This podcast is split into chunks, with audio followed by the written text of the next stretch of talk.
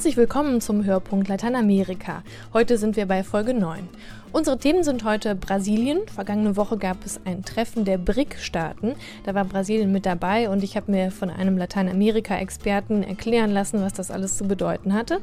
Außerdem gibt es einen Filmtipp. Das Schweizer Fernsehen hat eine preisgekrönte Reportage aus den 70er Jahren online gestellt und worum es da geht, das verrate ich dann später. Wir stellen Ihnen einen weiteren Roman aus Argentinien vor und zum Schluss erzählt unsere Praktikantin noch von ihrer Zeit als Au-pair und Sprachschülerin in Ecuador.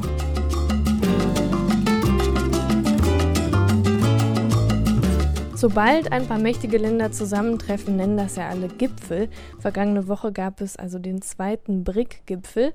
Und BRIC, das sind die Anfangsbuchstaben der Länder Brasilien, Russland, Indien und China. Und warum gerade die sich getroffen haben und welche Rolle Brasilien in dieser Allianz spielt, habe ich einen Lateinamerika-Experten gefragt, und zwar Dr. Stefan Schmalz, Soziologe an der Uni Jena. Vielleicht können Sie kurz erklären, welche Gemeinsamkeiten diese Staaten überhaupt haben, dass sie sich ja zu einem Gipfeltreffen zusammenfinden. Das ist eine sehr faszinierende und interessante Frage, ähm, weil auf dem ersten Blick natürlich äh, diese Länder sehr verschieden sind, also sowohl wirtschaftlich, ähm, äh, China, äh, die Werkbank der Welt wird oft oder Werkstatt der Welt, ein riesiger Industriesektor aufstrebend, Russland Energieexporteur, äh, Indien eher im dynamischen Dienstleistungssektor und Brasilien sowas wie eine Agrarmacht. Ähm, warum haben sie sich getroffen? Man könnte vielleicht zwei Gründe sagen. Zum einen sind es sowas wie, Russland fällt da etwas raus, äh, Länder, die in der internationalen äh, Weltwirtschaftsordnung und äh, in den internationalen Institutionen weitgehend unterrepräsentiert sind. Sie haben ein gemeinsames Interesse, den Status quo in solchen Institutionen wie dem IWF zu modifizieren. Und zweitens haben all diese Länder ein relativ dynamisches Wirtschaftswachstum im letzten Jahrzehnt gehabt äh, und sind auch vor allem äh, Brasilien, Indien, China sehr, sehr gut durch die Weltwirtschaftskrise gekommen. Es wird je nach Rechnung gesagt, dass die Länder 40 bis 50 Prozent des weltweiten Bruttoinlandsprodukts Wachstum, also nur was dazukommt, ähm, beigesteuert haben und das soll jetzt nach der Krise sogar auf fast 60 Prozent steigen. Also Sie haben gerade den Wachstum angesprochen. Ähm, wie stellt er sich denn für Brasilien dar? Brasilien hatte dynamischste ähm, Wachstumsperiode vor langer, langer Zeit eigentlich in den 60er, 70er Jahren, noch unter der Militärdiktatur. Ein Wachstum, was auf sozialer Ungleichheit ähm, gestützt war. Ähm, äh, dieses Regime ist dann eben sowohl politisch als auch ökonomisch zusammengebrochen. Für die 90er Jahre diese Betitlung äh, BRIC B, Brasilien als ein Teil dieser BRIC-Staaten, stimmt da gar nicht so. Das war eigentlich ein hochverschuldetes Land, ähm, was nicht sonderlich, äh, sonderlich gut entwickelt hat, trotz der Demokratisierung, äh, sehr stark außenabhängig, äh, verschuldet. Ähm, große Mengen an Ressourcen wurden nach außen transferiert. Und äh, man kann sagen, im Rahmen des Rohstoffbooms, aber auch durch Reformen teilweise der derzeitigen Regierung wurde auf ein eher klassisch keynesianisches, ganz langsam, vielleicht sozialdemokratisches Wachstumsmodell umgesteuert. Das Wachstum ist neben äh, auch sehr stark Agrarexport gestützt, ähm, aber oft wird, wenn man den Blick jetzt auf dieses florierende Agrobusiness ebenfalls ähm, eine der sehr problematischen Angelegenheiten. Darüber wurden Devisen beschafft, um die Schulden zu tilgen, aber ähm, intern ein großes Problem, weil es natürlich ähm, viele landlose Menschen und Kleinbauern gibt, die dann äh, keine weitere Perspektive oft haben. Schon beim ersten Gipfeltreffen haben die Staaten ja größere Stimmrechte gefordert, mhm. also wie zum Beispiel bei der Weltbank und bei der, beim Internationalen Währungsfonds. Präsident Lula hat gesagt, er möchte eine neue Finanzarchitektur. Mhm. Ist Brasilien sozusagen äh, darauf bedacht, nicht die gleichen Fehler zu machen wie die großen Industrie Industrienationen, möchte sich jetzt einmischen und alles besser machen oder wollen die ihr Stück vom Kuchen?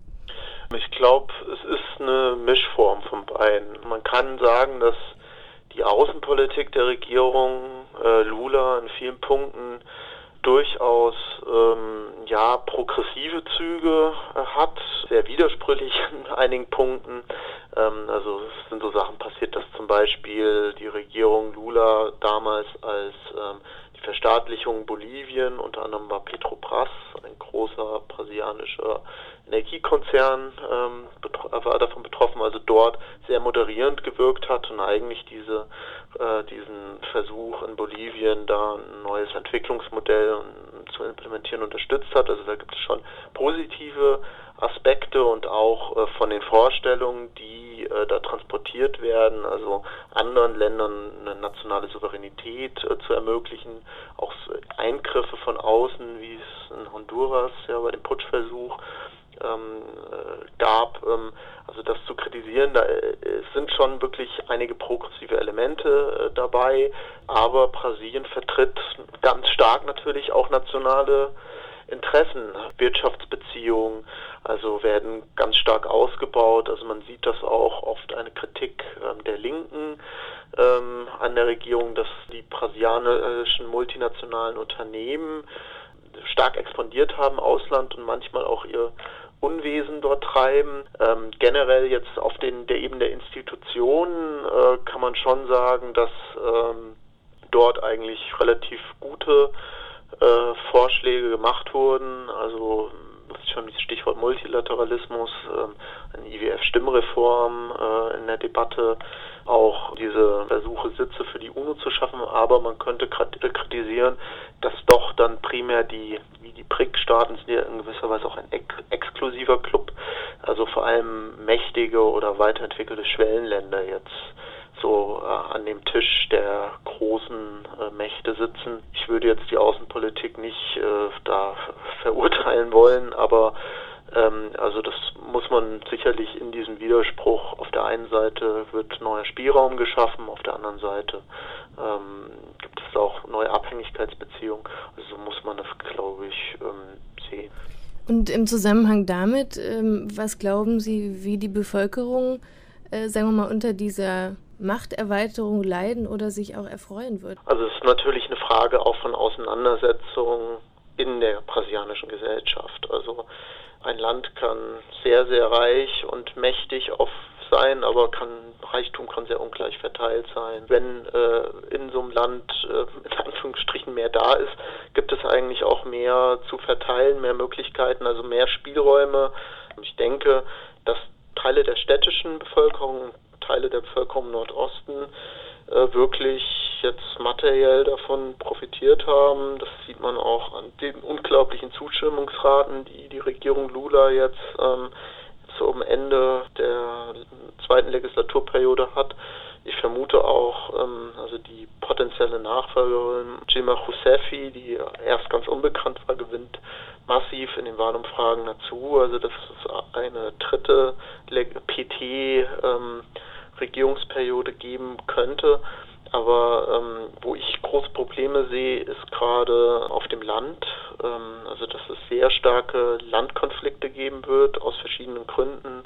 Zum einen dieses Wachstum des Agrobusiness, das sind oft riesige Betriebe, die kaum neue Arbeitsplätze schaffen. Es gibt zwangsläufig ähm, diese ökologische Frage, die auch in Amazonien ausgetragen wird.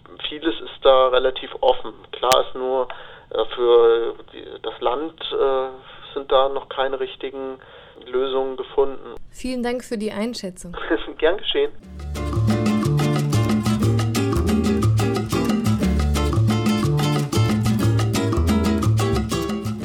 Das Schweizer Fernsehen hat in seinem Internet-Videoportal einen Film freigegeben, der ein Stück Zeitgeschichte Lateinamerikas festhält, Ende der 70er Jahre fuhren zwei junge Journalisten nach El Salvador, mitten hinein ins Chaos. Die rechte Militärpartei kämpfte damals gegen die linke Opposition, das waren überwiegend Studenten und Bauern. Und das Militär beging Massaker, bei denen friedliche Protestanten getötet wurden zum Beispiel. Viele Menschen wurden verhaftet, gefoltert und verschwanden für immer. Zwischen den beiden Fronten stand die katholische Kirche und die Filmemacher begleiteten den damaligen Erzbischof von San Salvador, Oscar Romero. Die Reportage heißt dann auch El Salvador, der Erzbischof ist subversiv und die Bevölkerung mochte Romero ja sehr. Er hat sich nämlich nach konservativen Anfängen auf die Seite der Armen gestellt Und zu ihnen folgt ihm dann auch die Kamera. Mit einigen Schwestern spaziert er durch La Chacra, das ärmste Viertel der Hauptstadt, und er unterhält sich mit den Bewohnern, die in den kleinen zusammengebastelten Hütten wohnen, und schaut sich deren Fotos an. Und eine Schwester, die ihn begleitet, sagt: Erzbischof Romero ist ein richtiger Prophet unserer Zeit, inspiriert von Gott. Er liebt sein Volk und er bringt dafür jedes Opfer. Es kommen auch andere El Salvadorianer zu Wort, das Militär und der damalige Präsident. Der Reporter sitzt dann in seinem Büro und fragt den damaligen Präsidenten Carlos Romero, der hieß auch Romero, ähm, was er zu den Vorwürfen aus dem Ausland sagt. Es würden ja Menschenrechte verletzt, ähm, ob das tatsächlich so sei. Und der Präsident sitzt ganz freundlich in seinem Sessel und lügt dem Reporter ins Gesicht.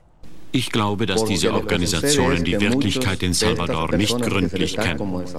Was passiert ist, dass viele dieser sogenannt Verschwundenen sich an Gewaltakten beteiligen, um später wieder zurückzukehren und noch mehr Unruhe und Gewalt zu stiften. Oder aber sie bleiben ganz im Ausland. Später sagt er dann noch, dass es keine politischen Gefangenen gebe. Zurück zur Kirche, aber der Erzbischof zieht äh, von Kirche zu Kirche, weil immer eine wegen Protesten besetzt ist. Der muss dann immer wechseln. Die Aufnahmen von seinen Predigten sind wirklich beeindruckend. Wo immer der hinkommt, klatschen die Leute und bejubeln die klaren Worte, die er benutzt, um die Unterdrückung der Bevölkerung anzuprangern. Wir müssen uns bewusst werden, dass in Salvador nichts Besseres geschehen kann, als dass man euch in Ruhe lässt, dass man mit dem Vorwurf aufhört, dass ihr Gewalttäter und Terroristen seid. Das ist keine Gerechtigkeit. Die Hauptursache unserer Probleme liegt in der sozialen Ungerechtigkeit. Die Kirche will Frieden. Der Friede ist jedoch nicht möglich ohne Gerechtigkeit. Auch wenn sie erkennen, dass nicht alle gleich sein können, rechtfertigt das noch lange nicht, dass einige wenige alles besitzen und die Mehrheit nicht nichts hat. Sagen wir doch klar, dass es die gerechte Verteilung ist, die fehlt.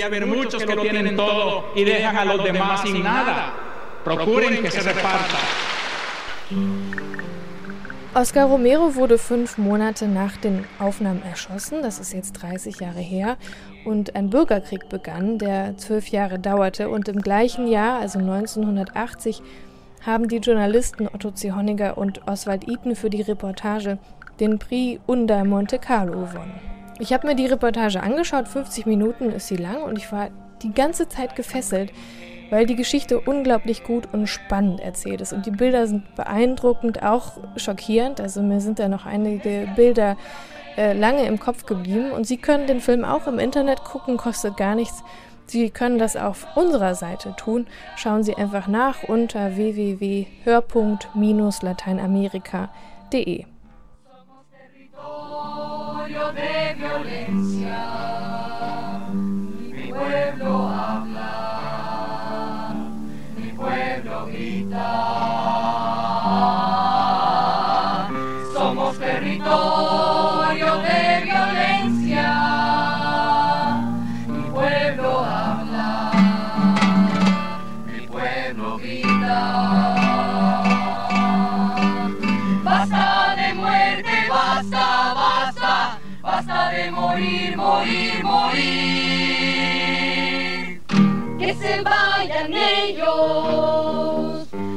se vayan ellos, los que no dejaron nacer y vivir.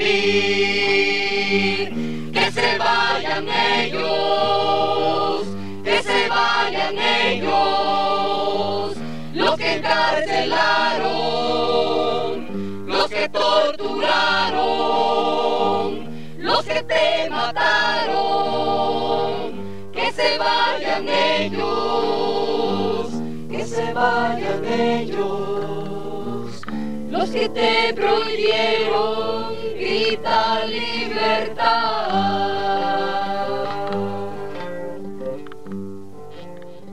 Die sechs Jahre Militärdiktatur zwischen 1976 und 82 sind sicher das dunkelste Kapitel der argentinischen Geschichte des vergangenen Jahrhunderts. Man schätzt, dass in diesem Zeitraum 20.000 bis 30.000 Gegner des Regimes zu Desaparecidos wurden, also zu Verschwundenen. Diese Menschen wurden von den Sicherheitskräften ohne jedes Gerichtsverfahren umgebracht und ihre Leichname wurden kurzerhand in Massengräbern verscharrt oder aus großer Höhe ins Meer geworfen.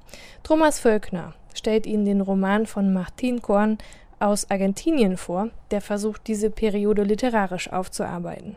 Martin Kohan aus Buenos Aires schildert in seinem Roman Zweimal Juni die Ereignisse eines langen Tages im Leben des Ich-Erzählers, eines namenlosen Rekruten der Armee. Sein Vorgesetzter, ein gewisser Dr. Messiano, betreut Gefangene in einer militärischen Einrichtung. Mit anderen Worten, er sorgt dafür, dass die Gefangenen ihre Torturen überleben, auf dass sie anschließend weiter gefoltert werden können. Messiano soll einschätzen, ab welchem Alter man ein Kleinkind foltern kann und welche Techniken, in Anführungszeichen, ein so kleiner Körper aushält. Dem Rekruten wird die Monstrosität der Frage deutlich. Er merkt, dass er mit etwas konfrontiert wird, das er als einfacher Soldat normalerweise nicht sehen, nicht mitbekommen soll. Nach einer durchzechten Nacht chauffiert der Rekrut seinen Vorgesetzten in ein geheimes Foltergefängnis. Dort bittet ihn eine Frau, die in Gefangenschaft einen Sohn zur Welt gebracht hat, um Hilfe, was er jedoch brüsk ablehnt. Dr. Messiano verlässt das Gefängnis mit einem Bündel unter dem Arm, der Rest bleibt unausgesprochen. War die anfangs gestellte Frage zum Folteralter bei Kindern allgemeiner Natur oder bezog sie sich auf das Kind dieser inhaftierten Frau? Und was trug Messiano bei sich? Martin Kohans Roman ist ein beklemmendes und schonungsloses Zeugnis der komplizierten Aufarbeitung der Militärdiktatur. Kohans Protagonist ist ein Mitläufer, ein Befehlsempfänger. Doch auch wenn er nur mittelbar in das diktatorische System verstrickt war, fällt es ihm nicht leicht, sich über Schuld und Verantwortung bewusst zu werden. Der junge Mann, der selbst Arzt werden will, scheut sich vor der Diagnose seiner Verantwortung. Er will oder kann den Befund nicht offen darlegen. Seine Erinnerungen wirken kalt und distanziert. Er verwendet Unmengen von Zahlen, Ziffern, Statistiken usw., so mit denen das Eingeständnis der Mittäterschaft nur kamoufliert wird. Kapitelüberschriften wie 118, 80.000 oder 2,3 suggerieren Messbarkeit, Eindeutigkeit, Klarheit. Und tatsächlich werden alle Angaben präzisiert. 118 Sekunden des Wartens, 80.000 Zuschauer eines Länderspiels, 2,3 Kilogramm Lebendgewicht eines Neugeborenen. Der Rekrut erinnert sich an den Fahrzeugtyp, den er als Chauffeur fuhr. Er kann die Aufstellungen der argentinischen Nationalmannschaft herunterbeten und er weiß noch genau, wie oft er beim Besuch eines Bordells in einer Nacht gekommen ist. Und dennoch verstellt eine vermeintlich genaue Angabe oftmals den Sachverhalt, den sie beschreibt.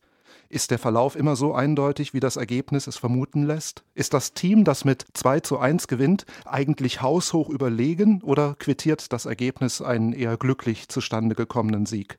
Halten die Ergebnisse den Betrachter vielleicht sogar von einem genaueren Hinsehen ab? Der namenlose Rekrut steht erst am Beginn des Heilungsprozesses. Fürs Erste träumt er nur von der Prostituierten, mit der er in jener Nacht des Jahres 1978 zusammen war, nicht von der Gefangenen, der zu helfen er sich tags drauf geweigert hat. Der Roman Zweimal Juni von Martin Korn ist im Surkamp Verlag erschienen. Übersetzt hat es Peter Kulzen. Das Buch hat 183 Seiten und kostet 19,90 Euro. Wenn man wissen möchte, wie es so in Lateinamerika ist, da fragt man ja am besten jemanden, der da war. Unsere Praktikantin Anja Rüge hat nach ihrem Abitur bei einem Demi-Pair-Programm von Experiment e.V. mitgemacht. Etwas ähnliches wie Au-pair ist das, wo man aber nur den halben Tag für die Familie da ist und dann den Rest der Zeit verbringen kann, wie man möchte. Anja, du warst von September bis jetzt Februar diesen Jahres warst du in Ecuador und warst dort bei einer Familie, die hatten zwei Kinder, eins und zweieinhalb Jahre alt. Ähm, kannst du ein bisschen erzählen, wie es da so aussah? Also wie, wie hast du da gelebt? Ich habe in einem Reihenhaus gelebt, das sah sehr europäisch aus und es war eine wohlhabendere Gegend von Quito, in der ich gelebt habe ja, sobald ich eigentlich rausgekommen bin aus, aus der Wohngegend, in der ich gewohnt habe, hat man wirklich die Armut gesehen in dem Land. Die Straßen waren ähm, schmutzig und zum Teil die Häuser sahen ja aus wie Rohbauten. Und ähm, sehr viele Abgase sind in den Straßen, weil eben das Land kein Geld hat für filtrierte Autos. Ist das dann also getrennt in dem Gebiet? Also war, war deine Wohnung halt irgendwie abgeriegelt oder? Also es war eine, ähm, ja, eine Seitenstraße, die also auf einem Berg lag und ähm, das Reihenhaus, das lag in, ja, man kann sagen, einer kleinen Siedlung, das auch mit ähm, einer Mauer und auch mit einem Tor abgeriegelt war und ähm, eben auch einen Wärter hatte. Was sich jetzt ähm, pompöser anhört, als es ist, also das ist sehr normal in Quito, dass äh, die meisten Häusersiedlungen ähm, eben einen Wärter haben vor der Tür. Du hast ja ähm, in dem ersten Monat hast du einen Sprachkurs gemacht, aber ähm, dann die nächsten fünf Monate danach hattest du relativ viel Freizeit. Also was, was hast du dann so den Tag über gemacht? Ich hatte halt erst Sprachschule im September und ähm, dann kam ich nach Hause um zwei, dann haben wir alle zusammen Mittag gegessen und nachmittags habe ich eben so circa fünf Stunden ähm, mich um die Kinder gekümmert in der ecuadorianischen Familie, in der ich gelebt habe. Ich habe mit denen gespielt und dann abends Bett fertig gemacht.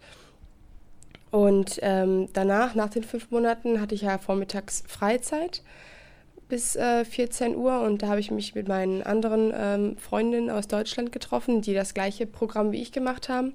Wir haben uns über die Sprachschule kennengelernt. Ja, und wir sind dann vormittags, ähm, haben die Stadt erkundet, sind ins ähm, Centro Historico gegangen oder haben Museen besucht. Was ist das Centro Historico? Das Centro Historico ist die Altstadt von Quito. Und ähm, wie muss man sich also Quito so im Vergleich zu, ich weiß nicht, Berlin oder anderen europäischen Hauptstädten vorstellen? Ja, also die Straßen äh, sehen schon sehr anders aus. Es, sind, äh, es gibt zum Beispiel keine Autobahn. Ähm, die Straßen sind sehr schmal und die Häuser sehen einfach heruntergekommener aus, ähm, sind nicht verputzt zum Teil und ähm, es gibt nicht viele Hochhäuser. Alles sehr, sehr flach gebaut. Äh, was dann aber auffiel, war, dass in den Zentros, in denen, in denen man shoppen gehen konnte, die sahen ähm, super modern aus. Die waren wie die Zentros hier in Essen oder in, in Oberhausen. Du bist ja auch ein bisschen ähm, im Land rumgefahren, warst nicht nur in Quito.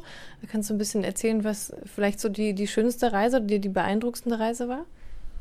Ja, die beeindruckendste Reise war auf den Galapagos-Inseln.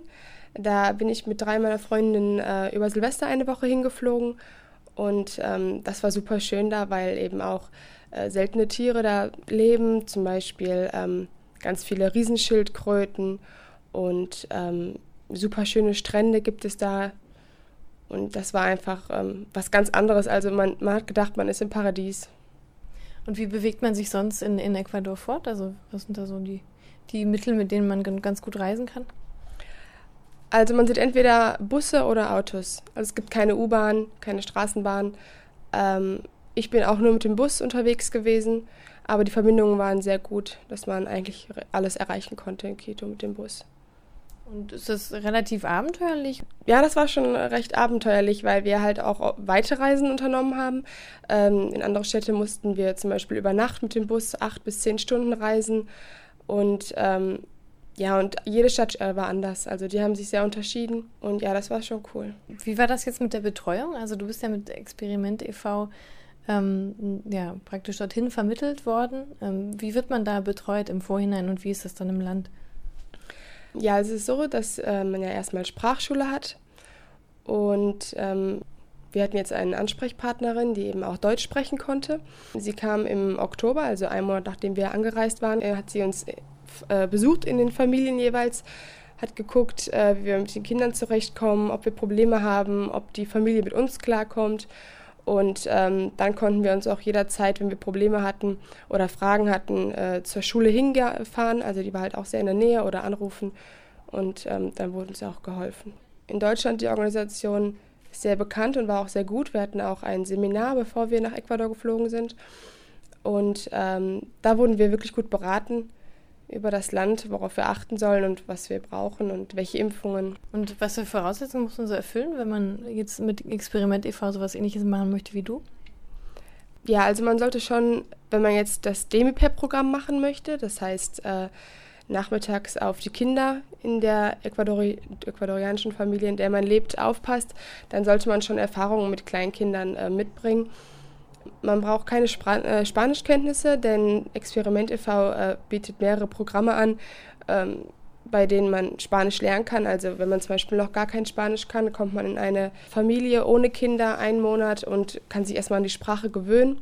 Danach wird man erst in die wirkliche Demipair-Familie einziehen. Oder äh, wenn man schon drei Jahre ungefähr Schulspanisch hatte, dann äh, kann man auch schon direkt in die eigentliche Familie. Jetzt bist du wieder zurück und was, was kommt jetzt als nächstes? Zurzeit mache ich ein freiwilliges Praktikum und ich bin im Moment dabei, mich zu bewerben für eine Ausbildung im Sommer. Dann alles Gute dafür. Dankeschön.